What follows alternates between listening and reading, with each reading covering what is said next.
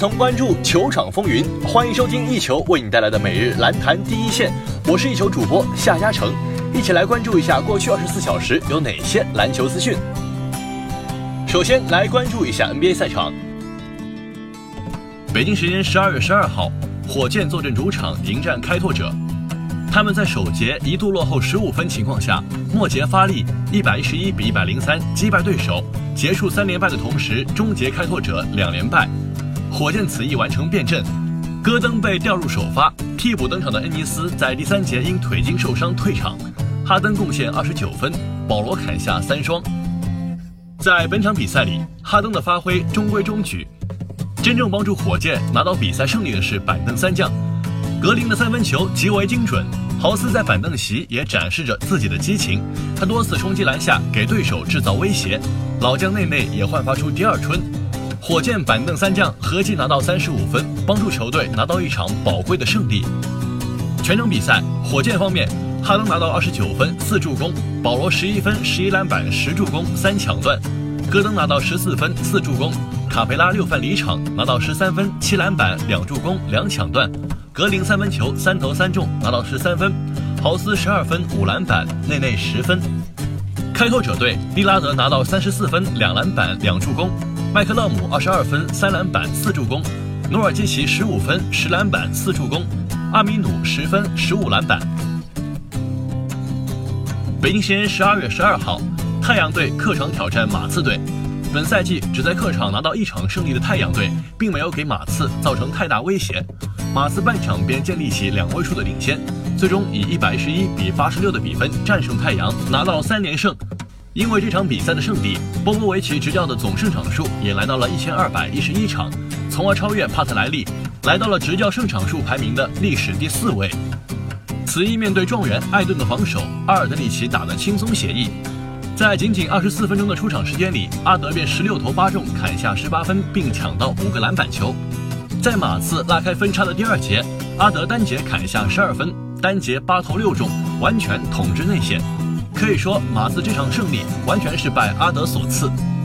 全场比赛，马刺队阿尔德里奇十八分五篮板，盖伊十三分四篮板两助攻两抢断，德罗赞五分九助攻，福布斯三分球五投五中，砍下全队最高的二十四分，还抢下十一个篮板球。康宁汉姆十四分。太阳队沃伦二十三分六篮板，艾顿十二分十一篮板四助攻，梅尔顿十七分七篮板六助攻。北京时间十二月十二号，NBA 常规赛继续进行，猛龙在客场以一百二十三比九十九大胜快船，结束了之前的两连败。猛龙也结束了对快船的两连败，以及客场对快船的两连败。伦纳德因臀部受伤缺席今天这场比赛，洛瑞只打了三节，拿到二十一分七助攻和五篮板。快船四人得分上双，路易斯威廉姆斯因腿筋伤势缺阵，